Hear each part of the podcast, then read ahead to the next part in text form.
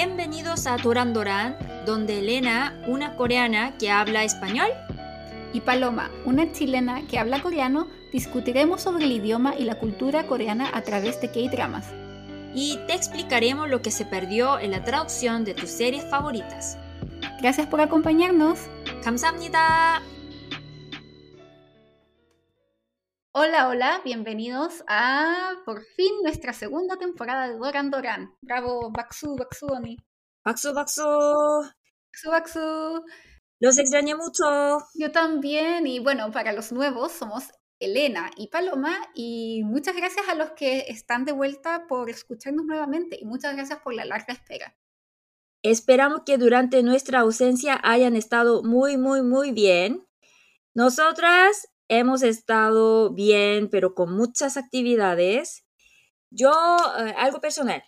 Eh, mi hermana vive en Holanda y mi hermana, su esposo con dos niñas vinieron a Corea después de tres años. Por COVID ella no pudo venir a Corea. Entonces yo estoy intentando sacar eh, máximo, como tiempo al máximo para pasar con mi familia y estoy muy feliz.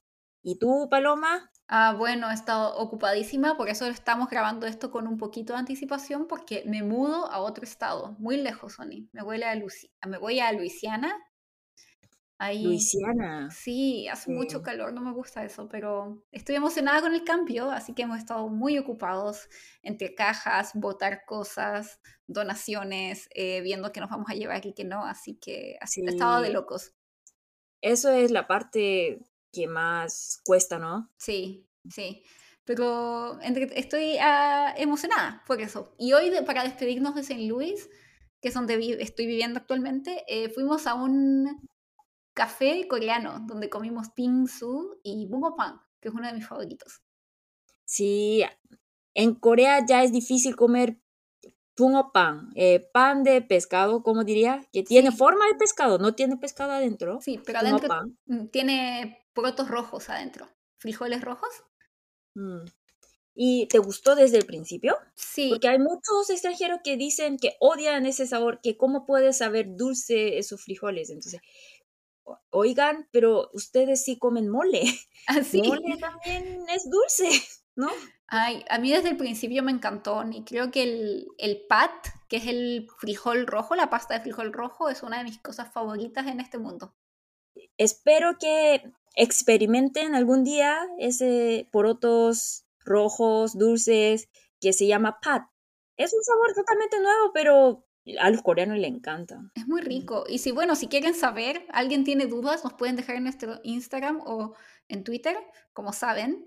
Y les puedo dar recetas con pat porque he aprendido a hacer dampat pan, que es el pan.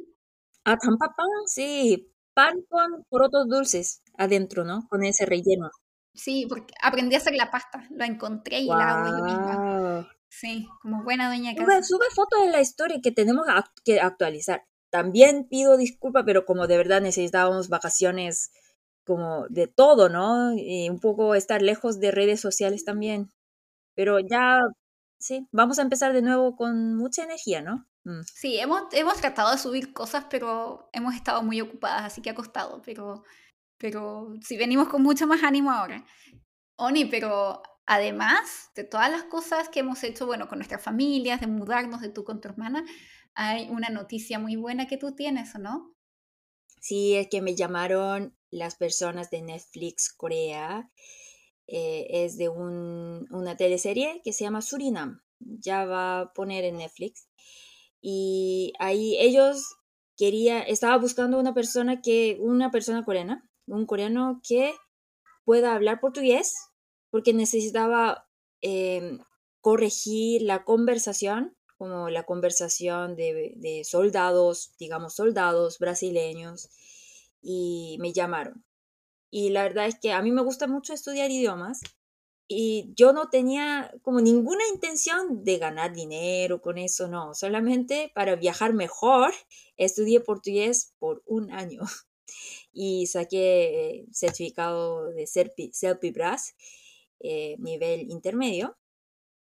Y yo un poco descarada estaba diciendo a todo el mundo, ah, sabes que yo hablo cuatro idiomas, coreano, inglés, español, portugués. sí hablo bien, pero sí. Y por eso me llamaron. Y yo podía trabajar con ellos. Entonces le dije, bien, y la verdad es que pensé que tal vez sí, tal vez no, no estaba muy segura. Mm, pero cuando llegué ahí me di cuenta que sí tengo buen nivel de portugués porque tenía muchas cosas que corregir. Y eh, lo que quería contar es que aprender siempre gana. Bien. Sí. Eh, ustedes tal vez, eh, habrá muchos estudiantes de coreano que estén estudiando coreano sufriendo mucho, pero la verdad te, puede abrir, te, te, puede abrir muchas puertas en el futuro y nadie sabe qué te está, qué te va a esperar, ¿no? Porque yo, a mí me tocó trabajar con Netflix, fue una, eh, una experiencia maravillosa y me gustó mucho y también el pago es muy bueno y porque es un idioma minoritario en Corea. Entonces, ustedes, el coreano también es un idioma muy de minoría, ¿no? Em, entonces, los que estén estudiando coreano, fighting, que siempre estudiar gana, no vas a perder nada. Eso quería decir.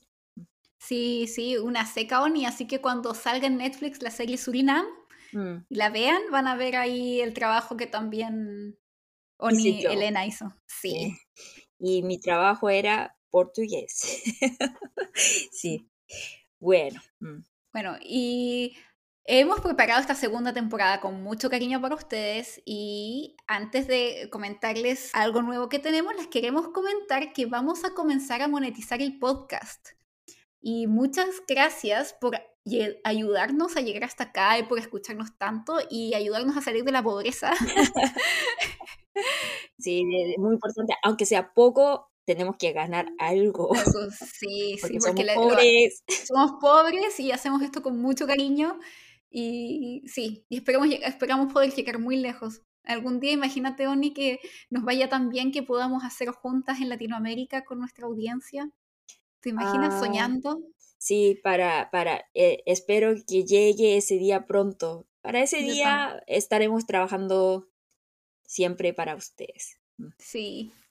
Como pudieron escuchar, el episodio de hoy está auspiciado por Anchor y pusimos el sponsor al principio del episodio, antes de la intro, y de ahora en adelante vamos a ir poniéndolo así, para que sepan y no se asusten o no dejen de escucharnos. Y bueno, eh, y además tenemos una nueva sección en nuestro podcast, así que esperamos que les guste mucho y que participen mucho. Antes de presentarles nuestra nueva sección, queremos agradecerles por los mensajes que nos dejaron desde nuestro último episodio y destacar algunos de ellos. Bueno, en mensajes de Twitter, ¿vamos? El primero es de Misty Fox, Melissa y C12H2211, muy raro el nombre, pero sí. ella nos sigue mucho, me cae muy bien. Y dice que le dio mucha risa cuando comenté de que al director de la película se le cayó el carnet, con eso mm. intercambiar los tags de los nombres. De hecho, mucha gente ni comentó que le dio mucha risa ese comentario y no sabía que tenía tal vez, que era tan graciosa. Me, siento orgullosa después porque pensé que a mí se me había caído el carnet con ese comentario.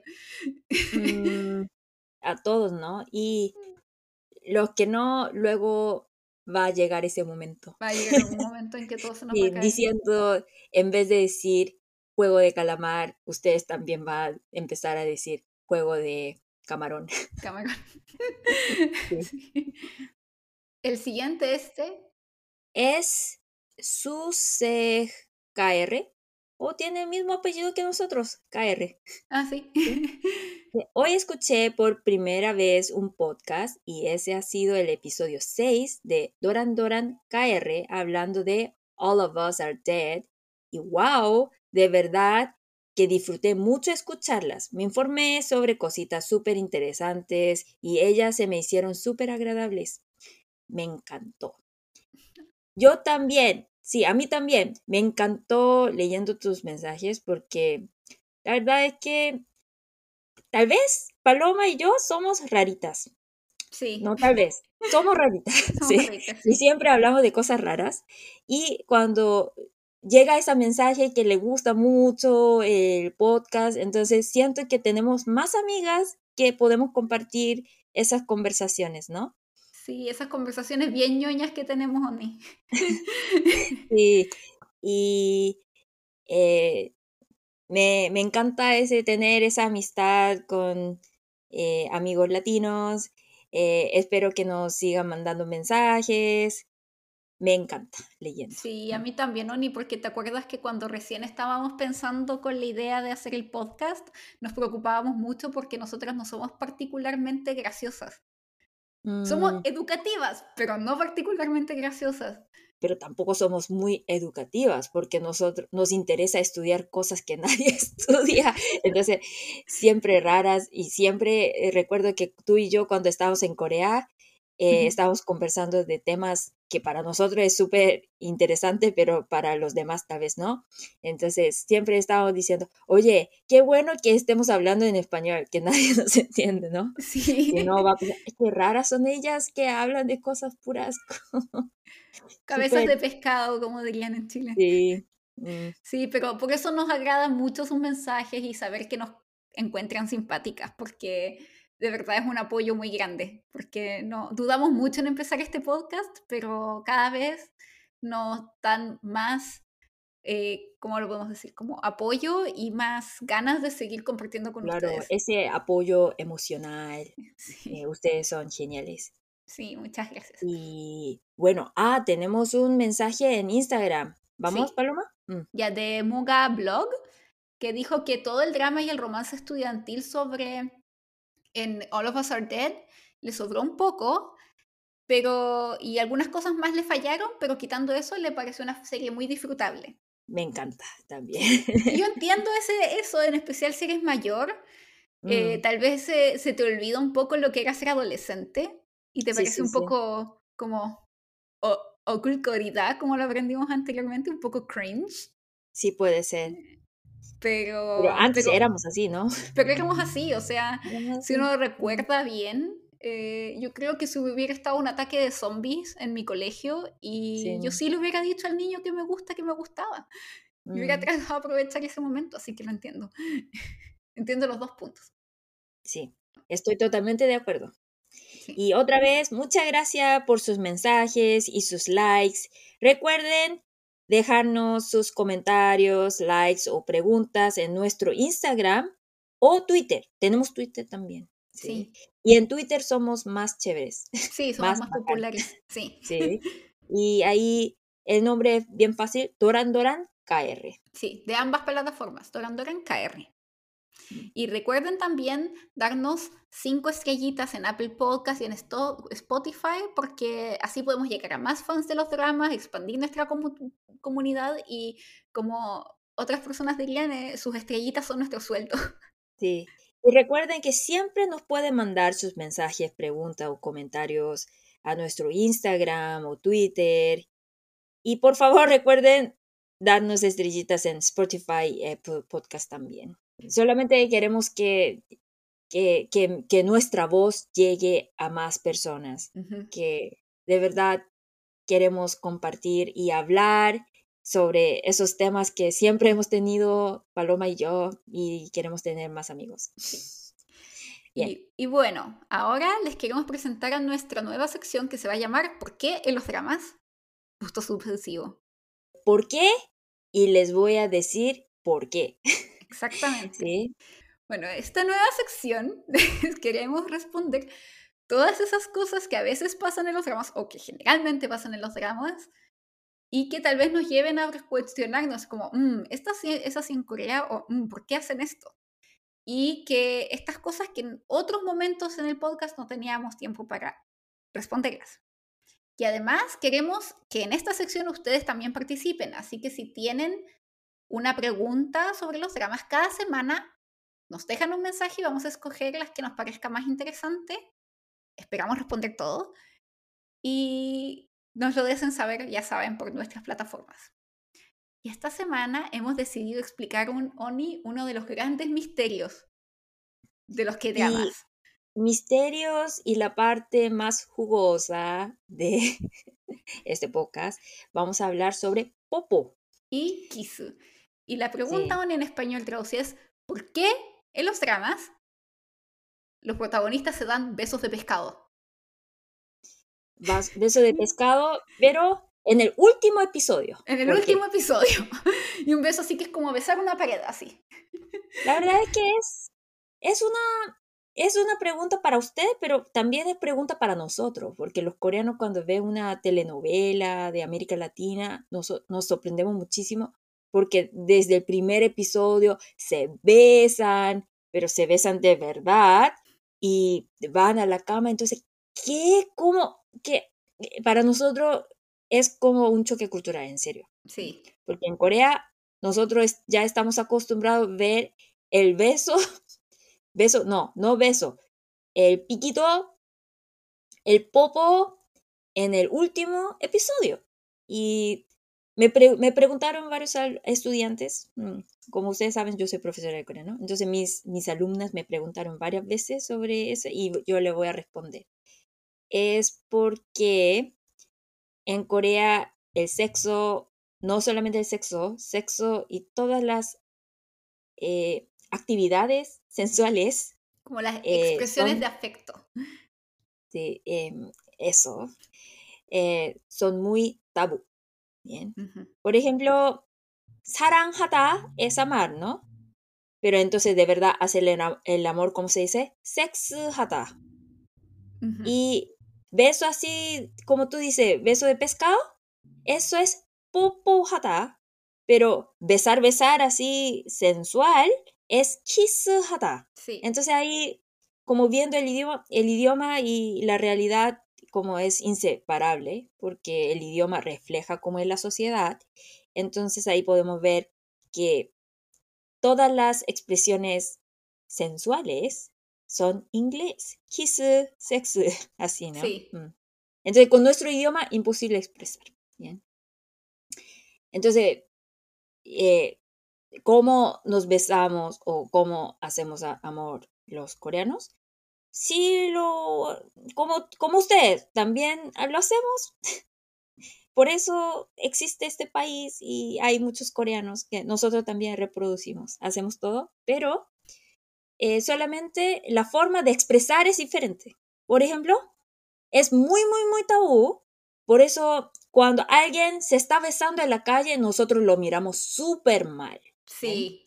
Lo miramos súper mal y algunos gritan diciendo, oye, hazlo en tu casa, que para ustedes no le importa que estamos acá como para, para ustedes, nosotros no somos seres humanos, nosotros decimos eso. Y eso yo creo que muestra gran diferencia de cómo nosotros pensamos.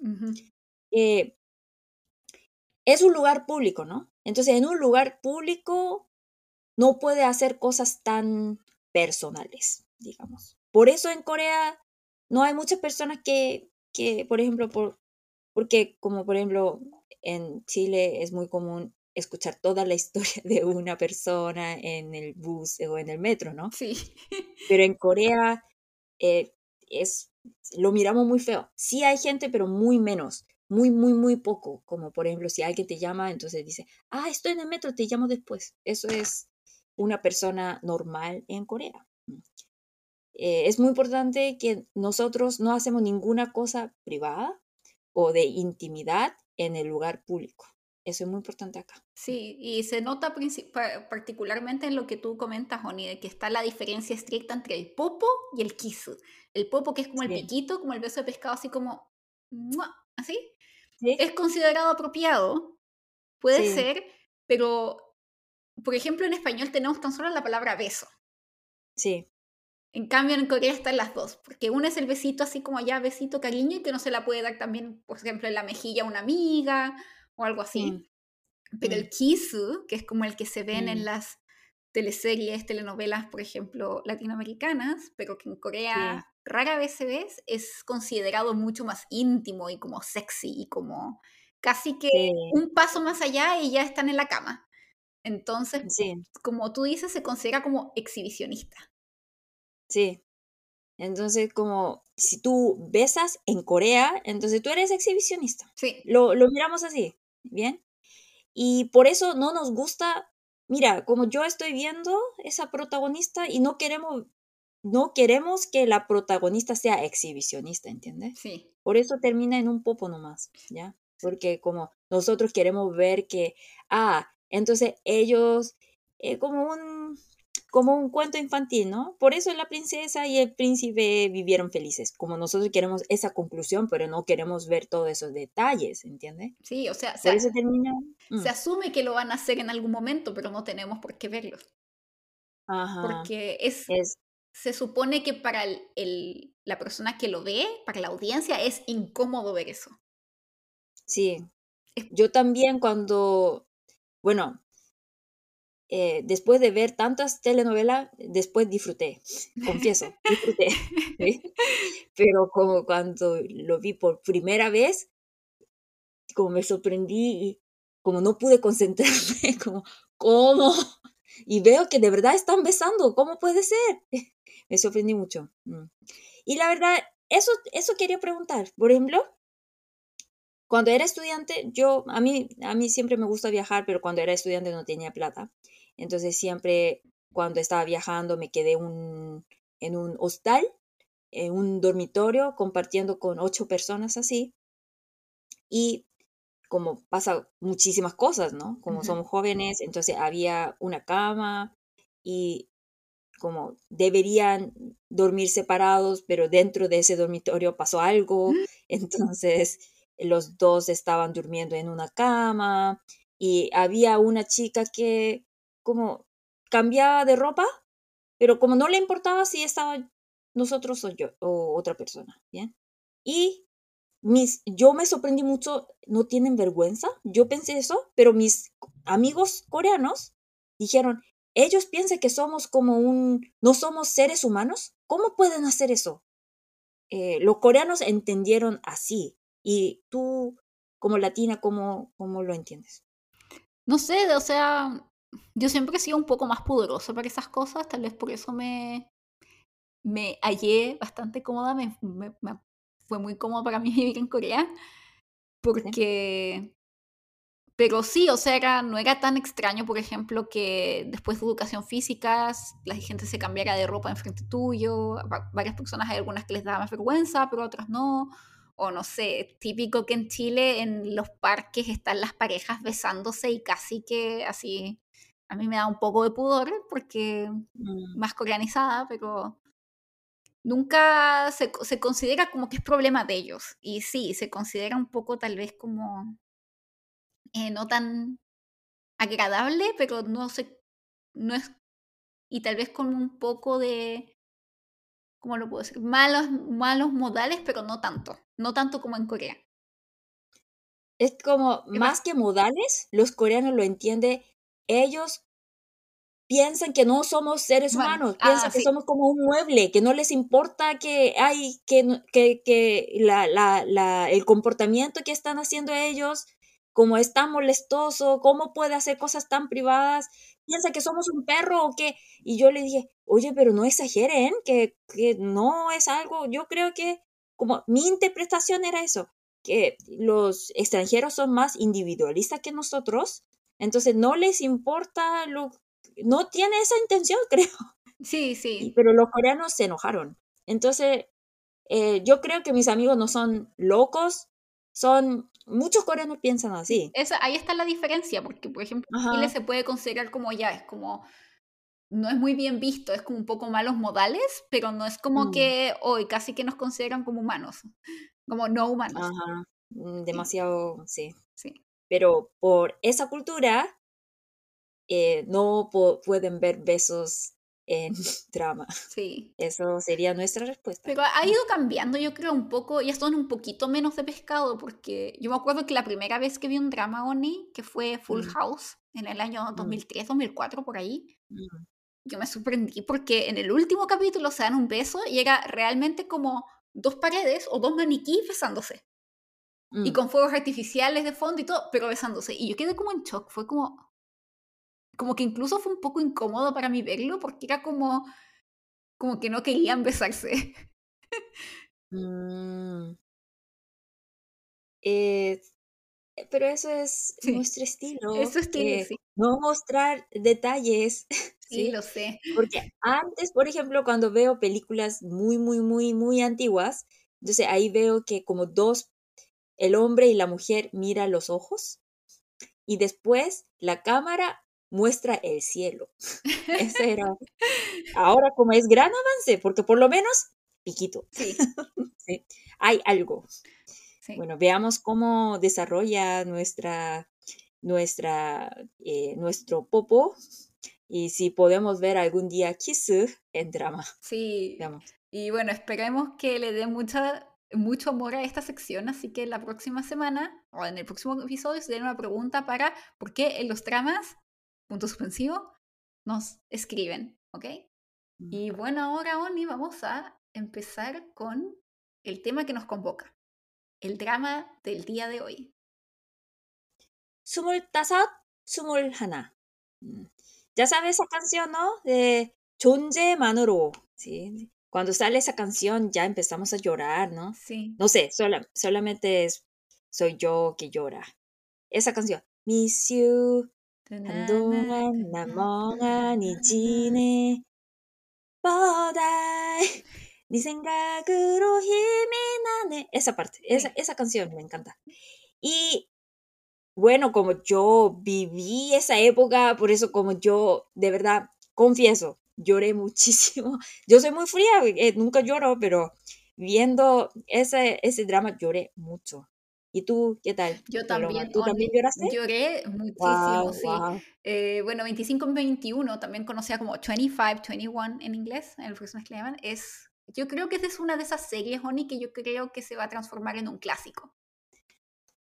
Sí, estoy segura. Y otra vez que yo recuerdo que cuando estaba en Chile, eh, mis amigas me contaron, es que mi mamá ama drama y siempre llora. Y yo creo que ya tengo esa edad de señora que llora viendo drama porque como es la primera vez que lloré viendo drama, entonces, ¿qué está pasando? ¿Qué? Estas lágrimas, ¿qué significan? ¿En serio? Sí, No, yo, mm, hoy, Oni, yo lloré desde, no me acuerdo, ya no cuento, creo que lloré desde el capítulo 4 en adelante. Todos los capítulos, o sea, como que ya sí. mi marido está acostumbrado, como, ah, ya su hobby es ver cosas coreanas y llorar. Eh, ¿y él no llora contigo? ¿Tiene que llorar contigo? Pero no he visto esa, pero el otro día estábamos viendo Hotel de Luna y como que lloró un poquito. Ah, sí, buen esposo. Bien, em, me gustó mucho ese... Es que esto es un poco la vez pasada nosotros estábamos viendo Chigumuri Hakyonan, como de zombies, ¿no? Uh -huh. eh, otra vez es de. Habla del colegio, otra vez. Sí, Pero... hemos estado en una racha de dramas estudiantiles, Oni, desde, sí. desde Boys Over Flowers. Sí. Eh, pero esta vez es un poco diferente porque no habla solamente del colegio. Eh. Uh -huh. Ahí empieza a conocer, conocerse, pero después eh, habla cuando ya están grandes, ¿no? Y Sí, bueno, mm, esta serie está ambientada en 1998 y trata sobre la relación entre los personajes principales de esta historia. Les avisamos que si aún no han terminado de ver esta serie, que de aquí en adelante habrá spoilers. Así que es su responsabilidad si quieren seguir escuchando. Sí, les recomendamos que vuelvan el domingo después de que terminen de verla en Netflix. Y bueno, ahora, Oni, vamos a, vamos a comentar sobre los personajes. Y el personaje principal es Nahito, interpretada por la famosísima, hermosa, preciosa Kim Tae-ri, excelente actriz. Y bueno, Hito es una joven estudiante que es de 17 años que aspira a convertirse en una esgrimista profesional. Y tiene una personalidad súper fuerte y súper determinada y muy alegre en general, muy positiva, muy luchadora.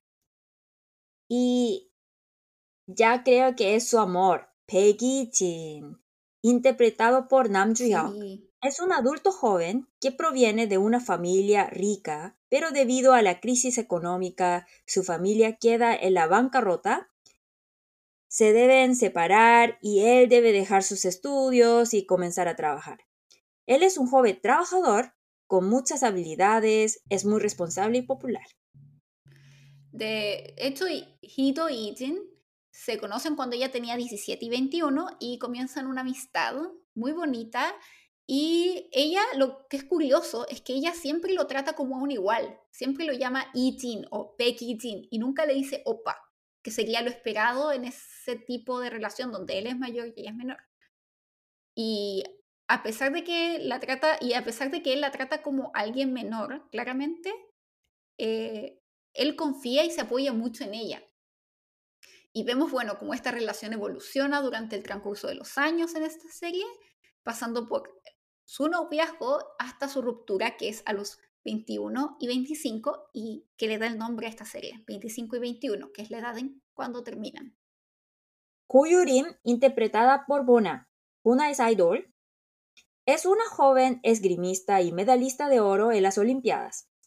Hido la admira profundamente, pero cuando comienza a practicar juntas, comienzan una enemistad.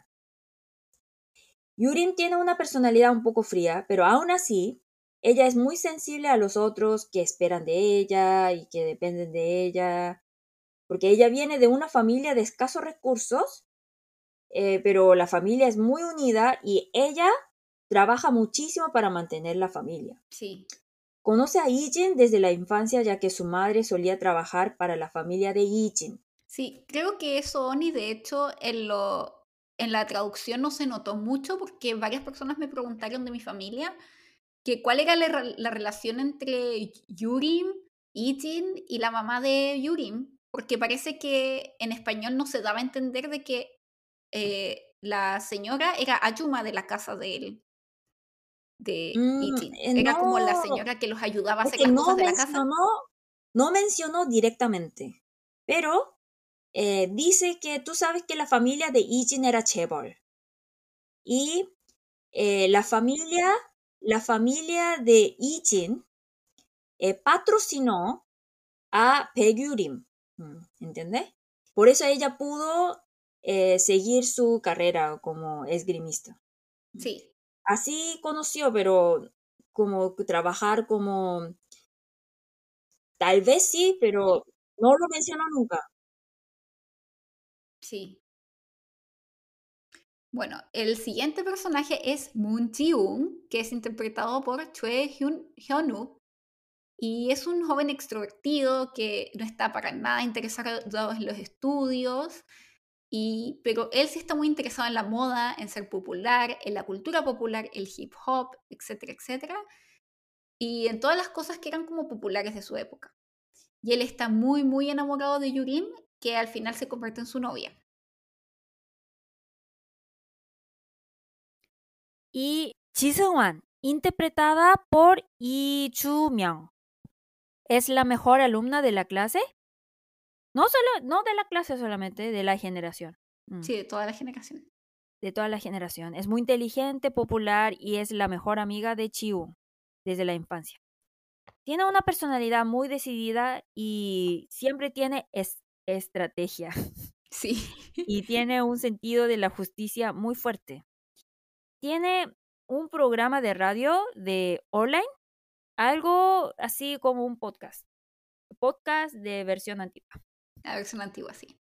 El último personaje que vamos a comentar es Shin Jae-kyung, interpretada por So Jae-hee, y es la madre de Hido, con quien tiene una relación súper conflictuada, siempre pelean, y ella es la principal anunciadora del principal noticiero de VS, y ella tiene una, una personalidad muy fría, muy dura, calculadora e impasible, lo que la lleva a tener muchos problemas con Hido, que es mucho más apasionada y expresiva con lo que le pasa. Y bueno, vamos a comentar tan solo sus personajes porque eh, hay muchos personajes importantes, pero estos son los más relevantes en la, en la historia principal y también en la vida de Hido, porque estas personas que nombramos antes eran sus mejores amigos y también Jaekyung, o sea, la mamá de Hido, eh, es muy importante para cómo Hito es y su personalidad y muchos de los conflictos que ella tiene. Y bueno, y ahora pasando a la discusión, Oni, tú tienes un rumor, que es un rumor, no está confirmado. No está confirmado, pero eh, como ustedes saben, Kim Terry, Kim Terry es como Hido, es muy alegre siempre. Pero ella mencionó en una entrevista, después de terminar todo ese drama, ella dijo que ella ahora va a tomar un descanso larguísimo porque, este, porque está súper agotada. Entonces, ¿por qué estaba tan agotada? Ahí había muchos rumores, pero no están confirmados.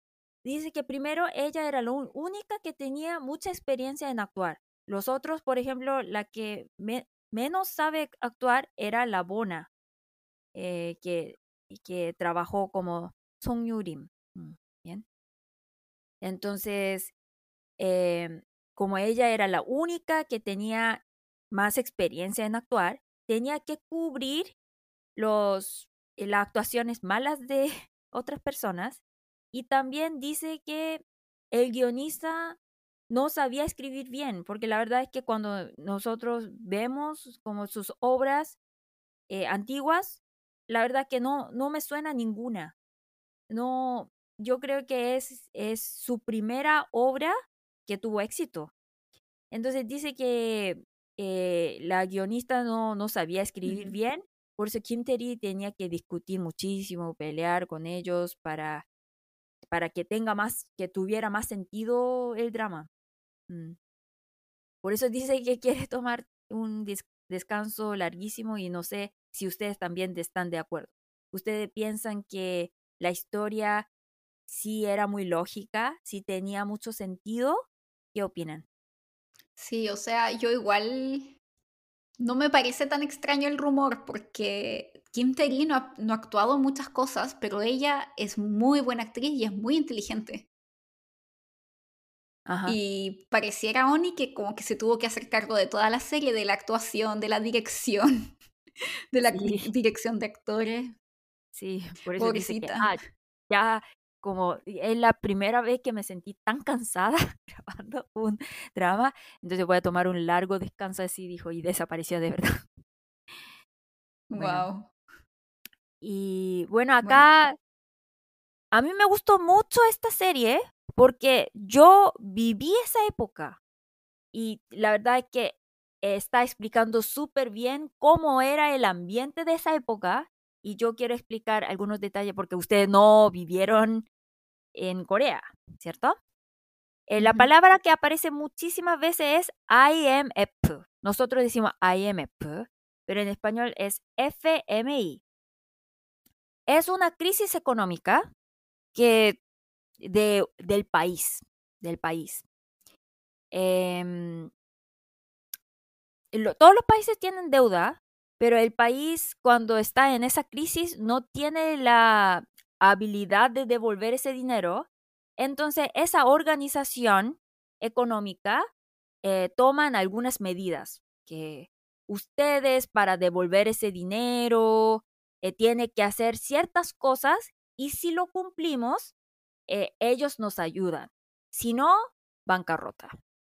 No sé si entendieron bien o no. Por ejemplo, Rusia ahora está recibiendo el dinero de FMI. Eh, la verdad es que es el número, es el nombre de una organización económica. Entonces, Rusia ahora está en crisis y para dar, em, para como castigar, ese FMI bajó el nivel de país, como el nivel de confianza, diría, 6. Eh, sí. Y eso es lo que pasó a nosotros en esa época, porque esa organización, Corea, tenía muchísima deuda en esa época, por eso bajó el nivel de confianza del país como 6 grados. Oh, wow. lo hizo lo mismo. Entonces, hay muchas empresas em, fueron como tenían que cerrar y recuerdo que en mi clase había 55 alumnos, pero eh, en esa época de eh, FMI, 35 eh, amigas no pudieron pagar la matrícula. y la matrícula de la secundaria es muy como es casi nada, no es nada, mm, pero no pudieron pagar.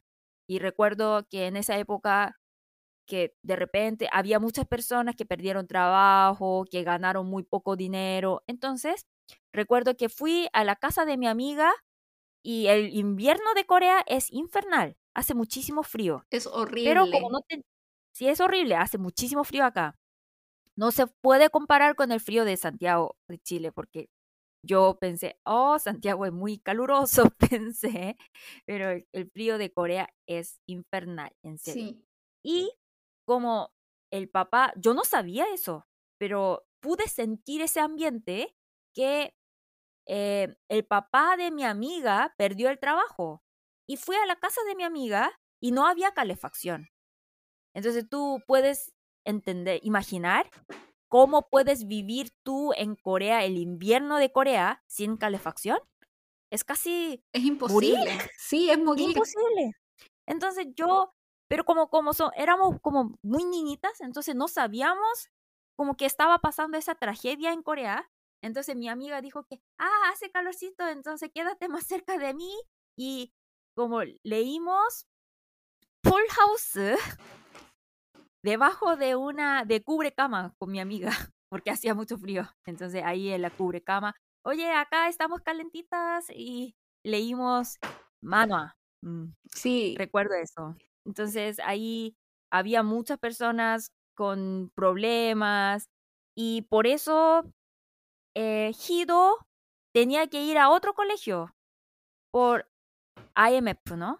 Sí, mm. porque cierran el, club de esgrima de su colegio original y, tiene que dejar de practicar esgrima. Entonces, para seguir practicando, tiene que cambiarse de colegio. Y lo otro que puedes ver en esta serie, Oni, es lo de las campañas de recolección de oro, que eso yo no lo sabía. Yo sabía de la crisis, pero no sabía de que hubo campañas para, para coleccionar, recolectar el oro de la gente para poder pagar estas deudas económicas del país. Ahí ustedes pueden saber que en, cada vez cuando hay crisis, los coreanos piensan primero el país.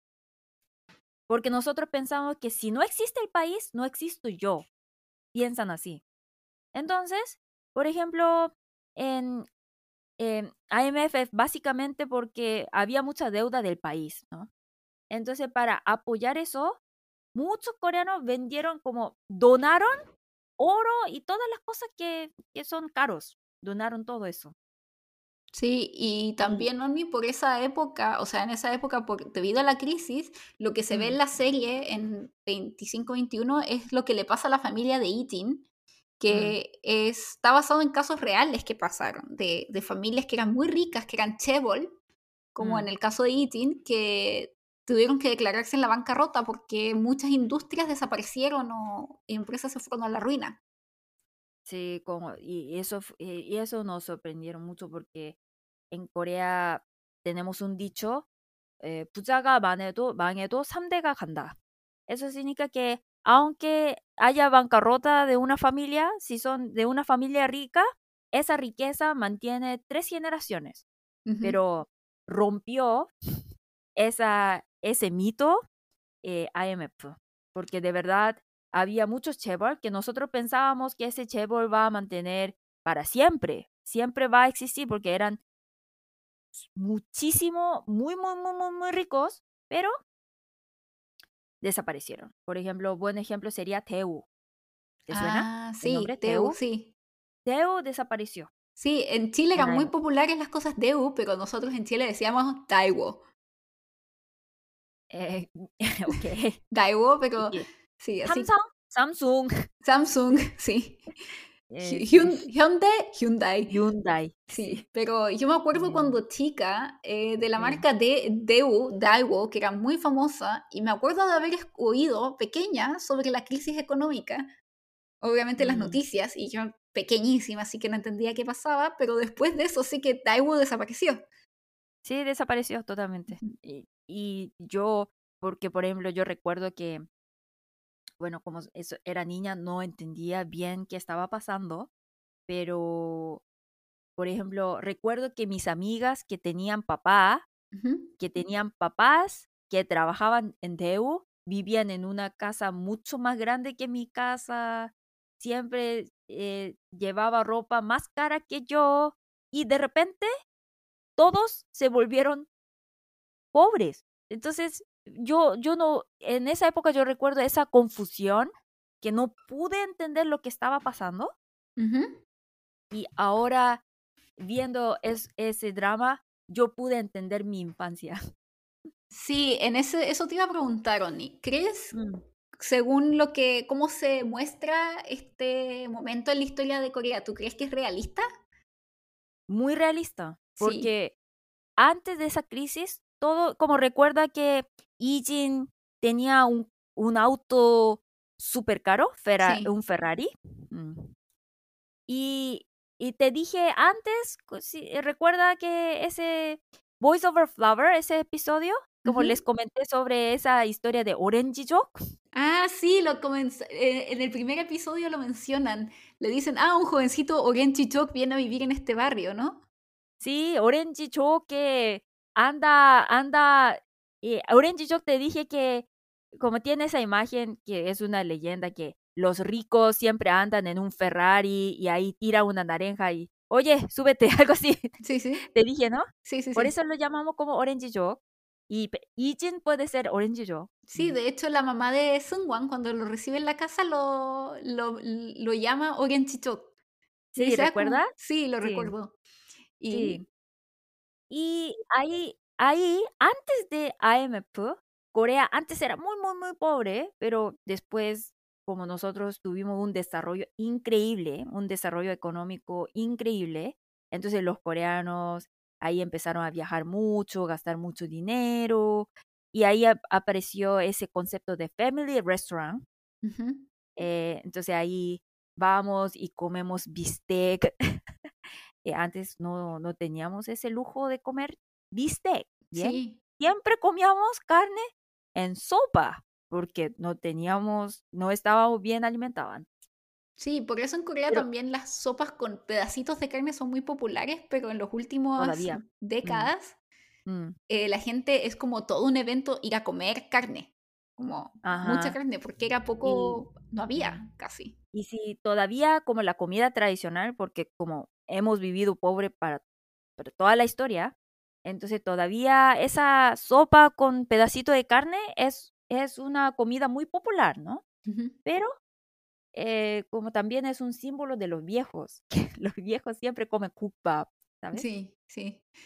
Eh, Entonces, ese IMF, yo creo que es una historia muy, muy eh, realista, en serio. Sí, yo también creo que se muestra muy realista porque tal vez para alguien que es extranjero dice, ah, pero como alguien tan rico se puede volver tan pobre que el hijo tiene que repartir diario. Pero eso pasó en Corea. Y en ese sentido... No, es una, uno, un, un, caso exagerado, porque eh, yo de verdad vi a muchos amigos que eran siempre muy pobres, siempre, como se nota que son ricos, pero de repente súper pobre, como ni puede comer. Entonces me sorprendí mucho.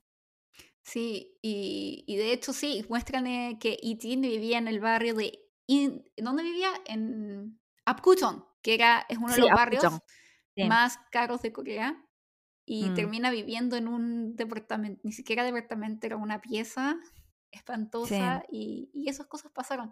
Y de hecho, durante toda la serie Oni me siempre mm. pensé que Hito fue súper eh, súper afortunada y era una privilegiada en el fondo, que su mamá pudiera trabajar en la televisión, que fue una de las pocas industrias que continuó o alguna de las industrias que continuó. Mira la casa de ella. La es que los coreanos, si, si un coreano vive en una casa que tiene jardín, es rico, porque como siempre les digo, eh, también como tengo que confesar, que cuando estaba viajando por Brasil, eh, visité un día, como el bus estaba pasando esa zona de favela. Sí. Y me sorprendí mucho porque la, como dice que, ah, este es un barrio pobre. Y me sorprendí mucho, ¿en serio? Pero las personas que viven en favela tienen casa más grande que la mía. Porque los coreanos todos viven en una casa como de tamaño armario.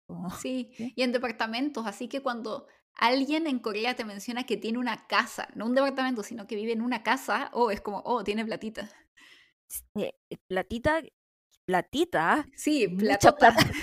Sí, platota. Sí, corrige. Sí. sí. platota. Entonces. Y, y de hecho.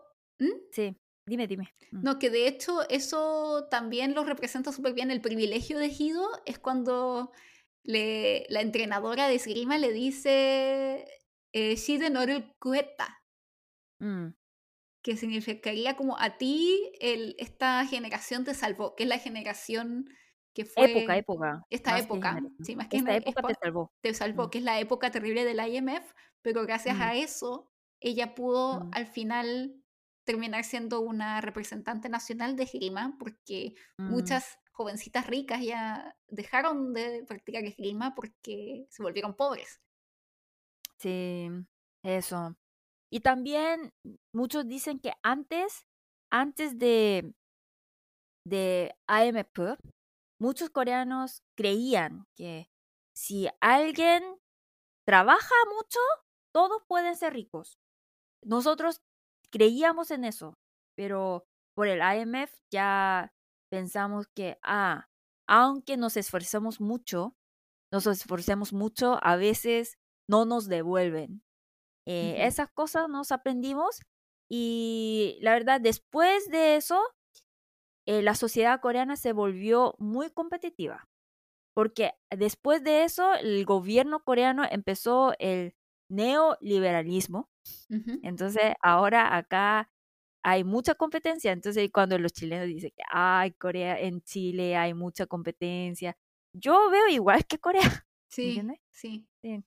El ambiente es muy parecido, en serio. Es súper parecido y siento que igual los coreanos tienen, tienen como mucho más fresca esta idea de que en cualquier momento se pueden ir a la ruina, porque han pasado por tantas tragedias en los últimos 100 años en donde muchas de las generaciones antiguas, tu generación o incluso que, que mm. esta generación, mm.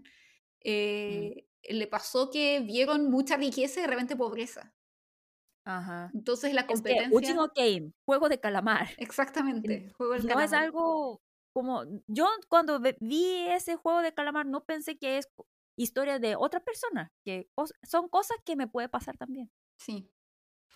Y bueno, otra cosa que también se aparece en la serie Oni, que es, creo que era más practicado antiguamente en Corea, pero muestra un poco también la cómo la gente estaba desesperada en ese tiempo, y es lo que pasa con la familia de Yurim y con el Kieton. Hay que explicar primero a la gente qué es el Kie y el Kieton. Sí, es un concepto yo creo que en Chile no existe ese concepto, no, ¿cierto? No, no hay, pero en México sí hay, pero no me acuerdo cómo se llama. Ah, en México sí hay. Sí. Mm, interesante. Eh, ¿Qué? ¿Qué? Sí, en Chile no hay. Creo que no hay. ¿Qué? Le explico. Eh, ¿Qué es algo? Y lo hacen entre amigas. Entre amigas. Mm es una asociación que suele organizar la gente para prestar asistencia financiera mutua o promover la relación de amistad. Por ejemplo, mi mamá tiene tres grupos de qué. Oh, ¿en serio? Sí, mi mamá también, pero como es algo que, como por ejemplo, ya en mi generación nadie hace qué, porque somos un poco, digamos, eh, prestando la palabra de mi abuelita, somos más occidentales, no somos muy coreanos. Entonces nosotros ya no hacemos qué, pero como en la generación de mi mamá o de mi abuela siempre hace qué. Entonces, ¿qué es qué? Eh, tiene tres grupos de qué, entonces cada uno es un grupo de con sus amigas de la secundaria, un grupo es de amiga con las amigas del gimnasio, eh, así. También, Generalmente también se puede hacer con los vecinos antiguamente, también, ¿no? Vecinos también, sí, con los vecinos también. Entonces, em, eh, son, lo hacen, puede hacer, crear un grupo de qué, eh, es, una, es una asociación, pero lo puede hacer con tus amigos íntimos, pero también, como tú dices, con los vecinos o con las personas del gimnasio que son conocidos, pero sí, que no son tan amigos, también es posible.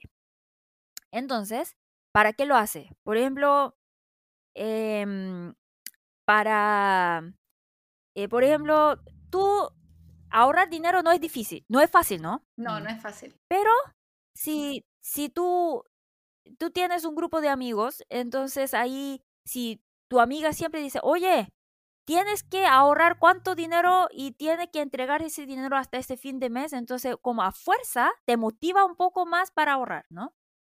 Entonces, para ese motivo, eh, hacen ese que. Por ejemplo, hay un grupo de que, mi mamá, eh, eso es para ahorrar dinero, para, porque como hay momentos que necesita mucha plata, ¿no? Entonces, eh, este año ahorra ese dinero por un año, cada año entrega el dinero y ahora junta ese dinero, ¿no? Y pasa a una persona y el próximo año a otra persona y el, el, el, próximo, próximo año a otra persona, ¿entiendes? Sí. Entonces, así a fuerza, tú, como digamos que ese que es de cinco personas, como más de diez personas no he visto, pero de cinco a ocho, así. Entonces, eh, a fuerza, tú eh, vas, tienes que ver con esas personas por muchos años, ¿no? Entonces, eso es el motivo, mantener la amistad y también a fuerza tú tienes que ahorrar dinero. Sí, en, ya, ya averigüé, en México se llama la tanda. Tanda. Wow, los mexicanos, yo siempre, es que con mexicanos come comida picante, tenemos muchas cosas en común. Sí. Entonces, somos hermanos. Sí, como explicaba la ONI, eh, se, un grupo de conocidos juntan como en una tipo como en un pozo común cierto dinero, mm. entonces estás obligado a, a ahorrar y por ejemplo, mm. digamos que después de cinco meses le dan mm. en cinco personas, entonces en un mes, al mm. primer mes te toca a ti todo ese dinero y tú puedes usarlo para algo. Después al próximo mes, a los próximos tres meses, me toca a mí y así. Sí, en Corea en general es un año. Ah, eh, harto tiempo. Y bueno, sí. Y también eh, es primero como hay algunos como metas, metas de qué. Mi Mm. mamá tiene un que para ahorrar dinero y pasar ese dinero cada año. Y otro que es, es solamente para disfrutar. Ah, ya. Este, este grupo junta dinero para viajar juntas. Ay, qué Entonces, si entretenido. alguien, sí, entonces si alguien dice, ay, que este mes como tenía muchos gastos, por eso como, como no tengo suficiente dinero, pero entonces otras amigas, pero no vas a viajar. Nosotros ya planeamos para ir a Europa. ¿Qué pasó? Entonces, eh, así, y también ella quiere viajar, ¿no? Entonces, Sí. a fuerza, ahorra ese dinero y pasa ese dinero, como, ¿entiendes? Sí, y Oni, hablando de que eso no mm, hay en Chile, lo que pasa es que en Chile solo, solo hay estafas piramidales. ¿qué es ese? Es que en Chile hay algo parecido, pero al final es una Mm, estafa piramidal que le dicen el círculo de la abundancia o algo así, el mandala de la abundancia, y es un poco esa idea de que tú vas poniendo dinero y en un mm, momento te lo devuelven, pero es una estafa. mm, como, como Tinder Swindler, algo Sí, así. algo así. Ah, los Eh, chilenos sí. son muy inteligentes. Sí, pero... Pero, ujú, entonces, ¿qué ton? Ton es dinero, ¿no? ujú, Entonces, ¿qué ton es dinero de ese qué? Bien. Entonces, ahí hay eh, una como presidente siempre de ese qué. Se llama Kechu. Chu es de Chuin, dueño. ujú, Entonces, Kechu. Y esa persona siempre, eh, como siempre, elegimos en un grupo de que la persona que como calcula mejor, que la persona más seca, eh, va a ser Kechu, ¿entiendes? ujú. Pero eh, hay algunos Que, eh, que eh, hay que guardar ese dinero, que desaparecen con ese dinero. Ah, y eso es lo que le pasó a la familia de Yurim. Sí, eso pasó. Mm. Sí, porque... Entonces, yo, y como los jóvenes como los jóvenes no entienden por qué puede pasar ese dinero a un desconocido. Porque, por ejemplo, como yo ni presto dinero a, a mi hermana de sangre. Sí, pero es que Entonces, eh, sí. Pero es que en mm, Corea yo creo que en especial en las generaciones mayores hay mucha como esta cultura más de confianza y de confiar en el otro porque como que hay mucho responsabilidad en el grupo y que eso se mm, refleja en la idea del qué y el qué ton. mm, Pero yo imagino que en la serie esto pasa, en el drama, porque mm, también por la época, en la, mm, y que esta persona haya huido y se haya cagado, como se dice en chileno, Mm. al resto del grupo es porque también había una desesperación Mm, sí. y Mm, que es un punto súper importante para la historia porque esa- ese momento hace a Yurim como que la hace como cambiar o crecer también, porque se vuelve mucho más responsable, in- incluso mucho más responsable de lo que le pasa a su familia. sí. Entonces, como eh, no es solamente como viendo los personajes del drama, podemos entender cómo es la época. Exactamente. Y otra cosa, a Chebol. No es Chebol. Chebol son los millonarios, pero Chebol, con CH, Chebol es castigo corporal en el colegio. Sí. Antes en mi época, Chebol era... eh, sí existía, Chebol. Mm. Porque en Corea, eh, nosotros siempre como yo creo que me enseñaron en casa que los, los profesores son como padres, entonces tenemos que obe- obedecer. Entonces, aunque me, me, me pega, me castigan, nosotros siempre como un poco a fuerza teníamos que entenderlo, que lo hacen con una con un motivo educativo, ¿entiendes? Ujú. Pero como, como Sungwan dice, mm, hay profesores locos que lo hacen porque le gusta. Mm, ¿Entiendes? Sí. Entonces ahora está prohibido, prohibido el chebol. Eh, eh, la ley sí existía por mucho tiempo, eh, por mucho tiempo no, como por 20 años más o menos, que ya está prohibido cualquier tipo de castigo corporal, pero antes, antes era muy, muy común. Bien. Entonces, yo recuerdo que cuando yo un día, mi, mi profesor me dio muchísima tarea y yo era muy rebelde cuando era pequeña, entonces no lo hice. Y él, como, él ya dijo que si no lo hace, si no hacen ustedes, eh, voy a, y como hay un palo, hay un palo y con ese pa- palo va a pegar mi trasero como 40. Ay, no. Y yo no lo hice, entonces, eh, como me pagó, me pegó 40 veces. Mm. Entonces, Ay, me dijo que lo hiciera el próximo día, si no me va a pegar doble. Pero soy rebelde, no lo hice.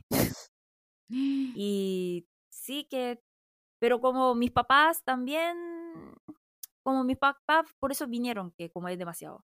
¿sí?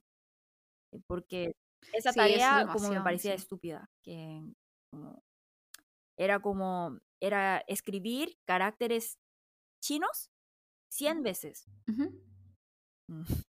¿Y tú crees Ah. que eso es como muy lógico? ¿Que de verdad ayuda mucho a aprender? Mm, Creo que no. No, no No. mucho. Entonces yo le dije No. al profesor, le dije, es que yo ya memoricé, son, son caracteres que yo ya sé, ¿y para qué necesito hacer la tarea? Le dije. Rebelde, le dije. Y Sí, se enojó. Entonces, pero como es mi tarea y tú, ¿cómo, cómo te atreves eh, eh, contradecirme? Así dijo. Entonces, él me pegó no, sola- no para educarme, porque se enojó, porque como es, yo estaba contra su autoridad, ¿entiendes? Ujú. y, Sí. y sí, como lo odio todavía. To- me Lo odio imagino, todo mi terrible. man- Lamento mucho que te haya pasado Sí. eso.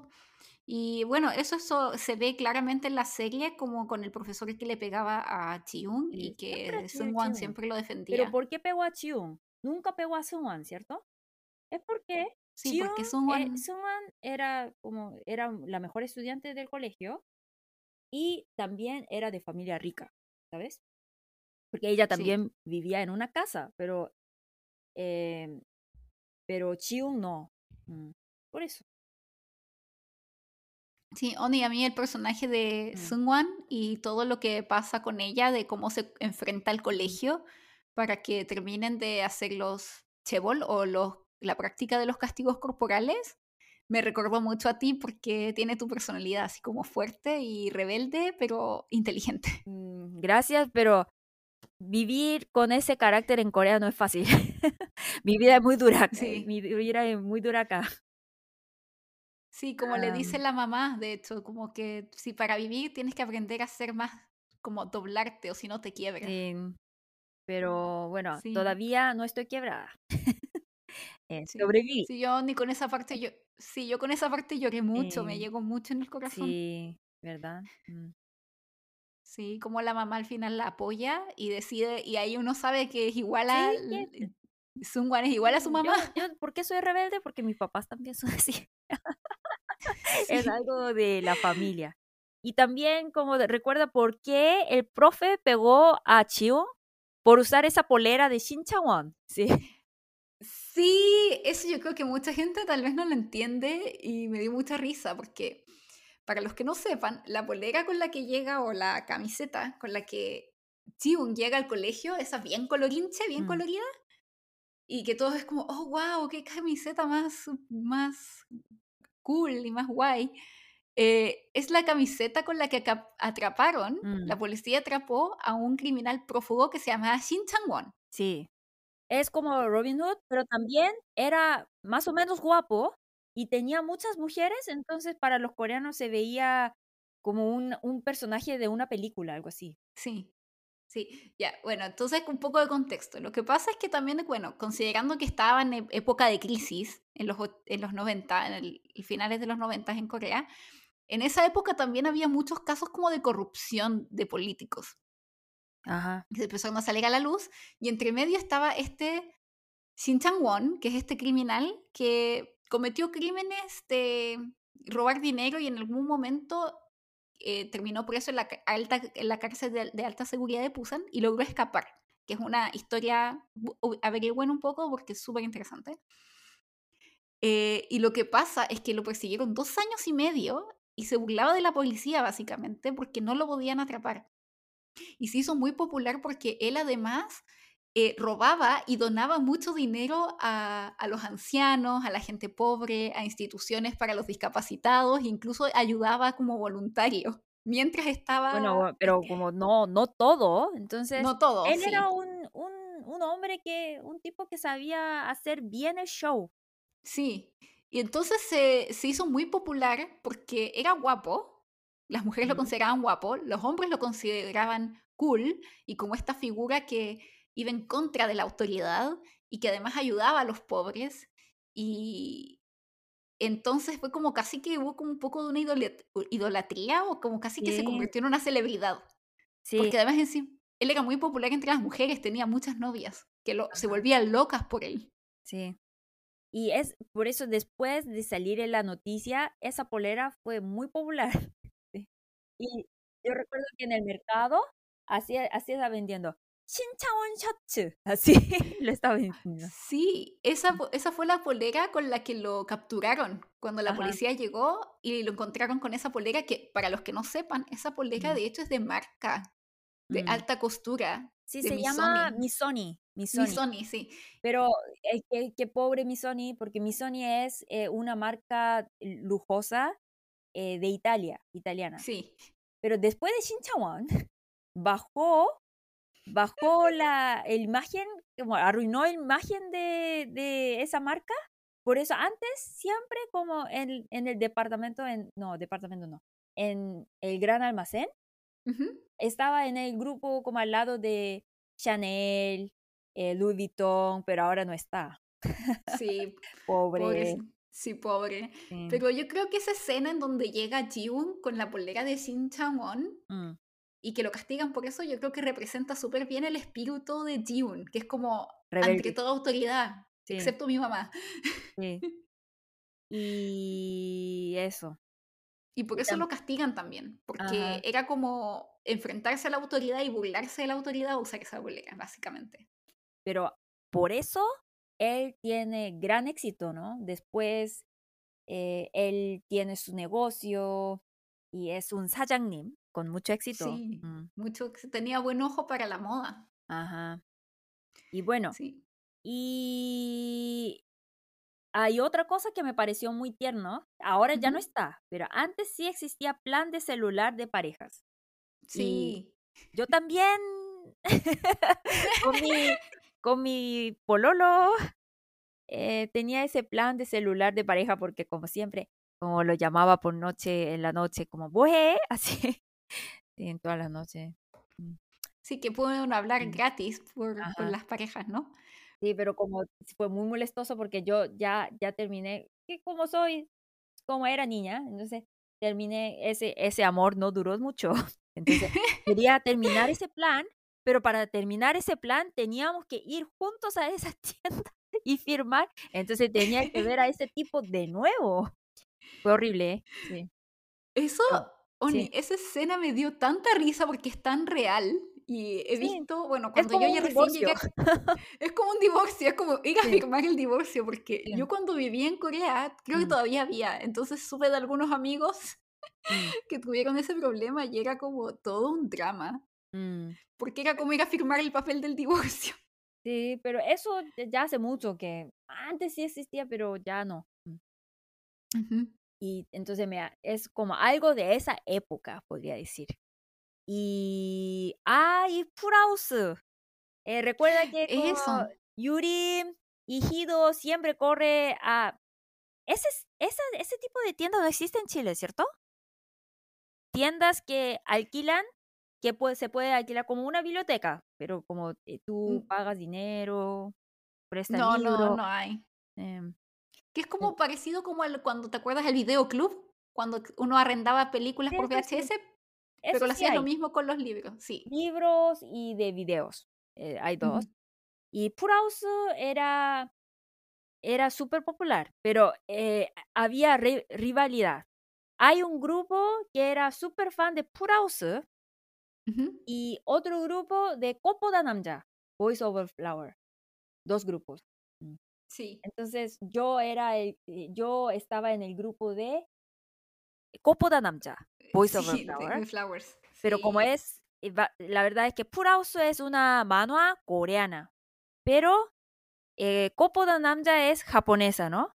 Entonces, como mis amigas, para molestar, porque como que son fans de Purauso, me decía, eh, tú eres una traidora a tu patria, algo así. Como, ¿Por qué no apoyas Purauso? es la mejor. Como. Casi que pro japonesa, Oni. Sí, que eh, sí, entonces me dice como Begugno, Begugno significa traidora. Eso mismo, esa es una palabra que aparece mucho en esta serie. Sí. Que, que se la hacen a, a Yurim y que la ponen, de hecho, la pintan en la pared, en la parte en donde Ijin llora mucho. Sí. Porque lo ve en el túnel que le dice Koyurim eh, Mekugno. Y Koyurim Begugno, ¿sí? Y ahí eh, puede sacar, puede aprender dos cosas. no es traidora a la, a la patria y lo usa en general eh, durante la época cuando éramos, eh, cuando éramos colonia de Japón. Bien, entonces había gente que trabajaba para Japón, entonces lo llamaban no Y lo dice a, a Yurim también. Y también es muy importante que lo escribió en color rojo, porque en color rojo escribir el nombre en color rojo en Corea significa muerte. Sí, como que quieres que esa persona se muera y es horrible. Así que... Entonces ahí viendo, bueno, como por eso ellos querían borrar ese, ¿no? Como eh, eh, para nosotros era, es difícil ignorar. Sí, yo también lloré con, mucho con esa parte. sí. es que como es un drama, de verdad, como tú dices, va a ser un clásico. Mm. Sí. Y bueno, siguiendo con el tema de Full House, Sony, eh, ¿a ti te gustó? que escuché de que Full House, bueno, para la gente coreana, como que ya sabían cómo iba a terminar la serie, de que básicamente no terminan juntos porque en Full House también tiene una historia un poco parecida. Mm. Pero yo no la leí y nunca supe de ella porque es antigua. Es que yo leí solamente un libro, pero como es como drama, muy, muy drama. Ah, ya. No me gustó. Entonces no ah, pude terminar. que como e, ellos siempre dicen, ah, tiene que empezar a Puraus, que dice, no, como es como gastar tiempo, no lo leí. Ah, ya.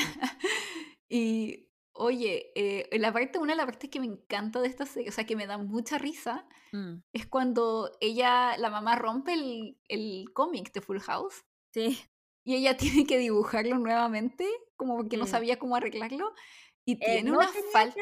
pero ella que tiene que devolver el libro, ¿no? Pero si si el libro está roto, ella tiene que pagar el dinero, pero como ella es estudiante, no tenía ese dinero, entonces ella, la idea de ella, ah, la solución, la solución que ella encontró era como dibujar ese, esa, esas hojas y ponerlo ahí, ¿sí? Sí, y, pensó que nadie se daría cuenta, pero como, ¿cómo no? Como, obvio se iban a dar cuenta, Oni, pero lo que a mí me dio, primero, los monos que hizo, los dibujos horribles. Sí. Y ortografía más horrible. Eso mismo me dio, Oni, me dio un retorcijón de guata al ver cuando gritó, cuando escribió we andue, con una cantidad de falta de ortografía. We ande son tres sílabas, pero ni una sílaba estaba bien. Y Peggy Jean dice que, oye, por favor, estudia la ortografía. Yo no pude dormir por, por un mes, por, por tres meses, así un poco exagerado. Yo no pude dormir, no conseguí dormir después de ver ese weande. Sí, este, es que esto es ni siquiera de, yo creo que ni siquiera un huecugin como yo, un extranjero lo escribiría tan mal, ¿no? No, es que a veces los extranjeros tienen mejor ortografía que coreanos, porque ustedes estudiaron la gramática, pero sí. Y eso pasa. Mm. Bueno, lo que pasa es que seguramente mucha gente que ve dramas y tal vez no sabe mucho de coreano, es que el coreano no son símbolos, por ejemplo, como pasa en, no son caracteres como pasa en chino o en japonés, sino que es alfabeto. Entonces uno puede tener faltas de ortografía. Y las faltas de ortografía de Hido era como escribir a veces con H y con B larga. Sí. Sí. Bueno, y la otra parte, Oni. Y es algo como, si tú escribes buzón, buzón de voz, pero eh, buzón de voz son una combinación de tres palabras, pero ni escribió ni una bien. Voz en vez de Z, S, algo así. ¿Entiendes? Sí, así, horrible, sí. Horrible. Eh, como para mí, como soy profesora, es una pesadilla. sí. Y ahí, eh, bueno, regresando al tema, ese, ese, esa parte fue muy chistosa que ese Ijin se enoja, ¿no? Sí. Sí. Ijin se enoja cuando escucha la conversación entre Hido y te diste cuenta que ese esgrimista que estaba conversando con Hido era eh, esgrimista que era medalista, medalista de oro, de verdad. Ah, ¿en serio? Por ser tan guapo, no te diste cuenta, ¿no? No, no me di cuenta. Sí, pero es, es esgrimista, de verdad. Después de sacar esa medalla de oro, salió en muchos comerciales por ser guapo. Ah, no sabía, es un esgrimista real de la vida. Y también actúa súper bien, ¿no? Oye, sí, yo pensé que era un actor así como... Un es, actor... es, un, un, guapetón, ¿bien? Eh, sí, estaba guapísimo. Que, este, que está casado, pero bien. Ah, ya. Y, y Ijin, escuchando la conversación, se enoja porque a Ijin lo llama Ijin, pero a él lo llama Opa, ¿no? Sí, yo esa parte, porque yo la vi en coreano, entonces cuando la vi me, me dio mucha risa. Sí. Y, y dije, ¿cómo lo habrán, cómo habrán traducido esto? Y lo revisé en español y no lo traducen. Y es la mejor parte, que Itin se enoja mucho porque a él, al guapetón, le dice opa, que es como hermano mayor, de cariño, y a él le dice, como tú dices, le dice Itin nomás, así como si fuera un, un cualquiera. Un cualquiera, sí. Y también upa, cuando llama a alguien upa, suena como, como puede sentir más cariño, pero al mismo tiempo un poco como coqueta, ¿no? Entonces, por eso se enojó. Y después dice que, ah, vamos a beber. Y ella dice, ah, cool. ¿Sí? Lo aceptó.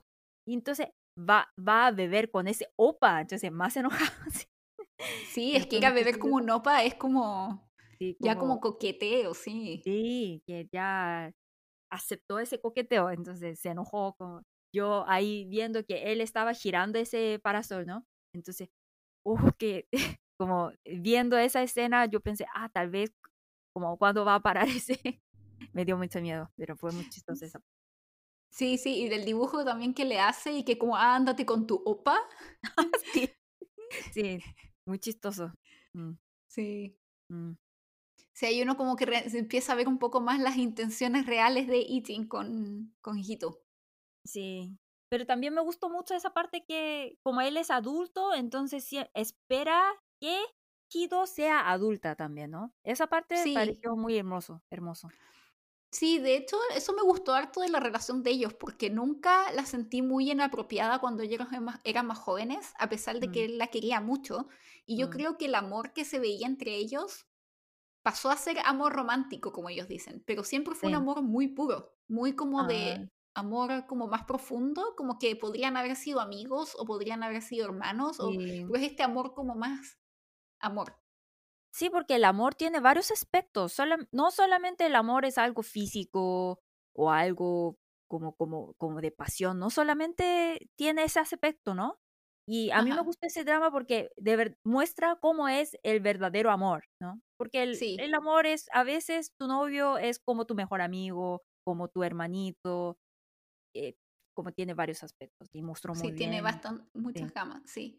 Pero, y después por eso mismo, cuando ya ellos crecen y ella lo besa, y ella le dice en algún momento, porque que ella también quiere, le pregunta, "S- ¿podemos tener este amor también?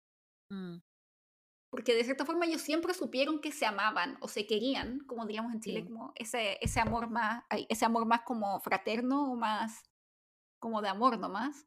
ujú, Pero después ella le dice, yo quiero también este amor, que es como ya el amor más romántico, más mm. apasionado. Sí. Y también eh, me gustó mucho Hido porque ella es una mujer que expresa lo que piensa y eso, ese carácter muy, no es muy fácil ver en Corea. Sí, Eh, eso, el- eso te lo comentaba el otro día, algo que me gustó mucho de esta serie fueron los personajes femenino- femeninos, son todos súper fuertes. sí, Incluso Yurim, que en un principio es como más pollita, como más de siempre hacer lo que se parece, espera de ella, era la pareciera más más pollita. Sí, era súper fuerte, o sea, hacerse cargo de su familia y decidirse, decidir, se- decidir irse a Rusia y dejar su nacionalidad es como wow, por el amor a su familia. eh, como le dice Itin, es como una adulta, una vieja chica, como diríamos en Chile, una adulta, se hizo adulta muy joven. Sí. Bueno, y entonces antes de pasar a la siguiente, a la siguiente sección, a nuestra última sección, que ya se nos está pasando mucho el tiempo, eh, quiero saber cómo a- al final, ¿qué opinas de la serie y qué opinas del final de la serie? Fue súper controversial. Eh, ese, tun- ese túnel, eh, yo creo que es como una metáfora que em, eh, la adolescencia es como es muy oscura, ¿no? Siempre. eh, Ujú, no es oscura, que noso- nosotros no sabemos después de pasar esa adolescencia qué nos va a esperar, ¿no? Entonces, la adolescencia es difícil para, para todos, pero después de eso, eh, como nosotros convertimos en un adulto, entonces por eso yo creo que ellos terminaron ahí en ese túnel eh, de adolescencia, ya ahora son adultos. Sí, y yo también concuerdo contigo, Oni, porque creo que hay mucha gente que esperaban que ellos terminaran juntos, pero yo siempre esperé de que iban a terminar porque la historia nunca fue tanto de su relación amorosa, sino de cómo el camino de ambos a la adultez y cómo se acompañaron y se apoyaron en ese camino a una, en una adolescencia tan difícil para ambos o en una época tan difícil para ambos. Y por eso yo creo, lloré mucho con el final porque el, el final me pareció hermoso porque era como el finalmente como el aceptar el llegar a ser adulto y el aceptar y, y, y agradecer esos momentos que se viven con una persona que te ayuda a crecer tanto. Y yo creo que ellos Sí, siempre van a ser como el primer amor, que siempre es especial y es distinto, porque es el que te ayuda como a madurar. Pero no es el necesariamente porque sea un, no sea un amor para siempre, deja de ser menos hermoso. Así que yo lloré mucho y me encantó porque es como el cierre de un ciclo. sí, terminó bien Terminó bien, porque es, es sanador. Eso me pareció, Oni, esa es la palabra, sanador. Sí. Sí. Bueno, y ahora vamos a pasar a nuestra última sección de hoy, que es Palabras de hoy. Onure Tano. 오늘의 단어 Palabra número uno. 쪽팔려. 쪽팔려 es una expresión muy vulgar que se puede usar entre amigos de mucha confianza, que es como me da vergüenza. Sí, el sentirse avergonzado. Y esta, par- esta palabra lo dice eh, Hito cuando Ichin se da cuenta de los dibujos que hizo en el Full House, en el cómic. que son horribles y él corre y ella se pone a llorar porque tiene tanta vergüenza y dice chocpalio porque está muy avergonzada. Sí. Eh, lo usa bastante, entonces si está estudiando coreano eh, vale la pena saber. 쪽팔려. Sí. Palabra número dos. 체벌.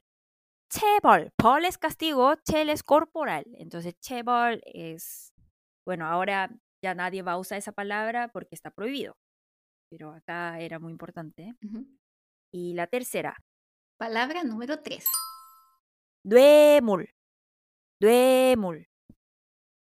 Nuemul está directamente relacionada con el personaje de Sungwan, porque Nuemul es soborno.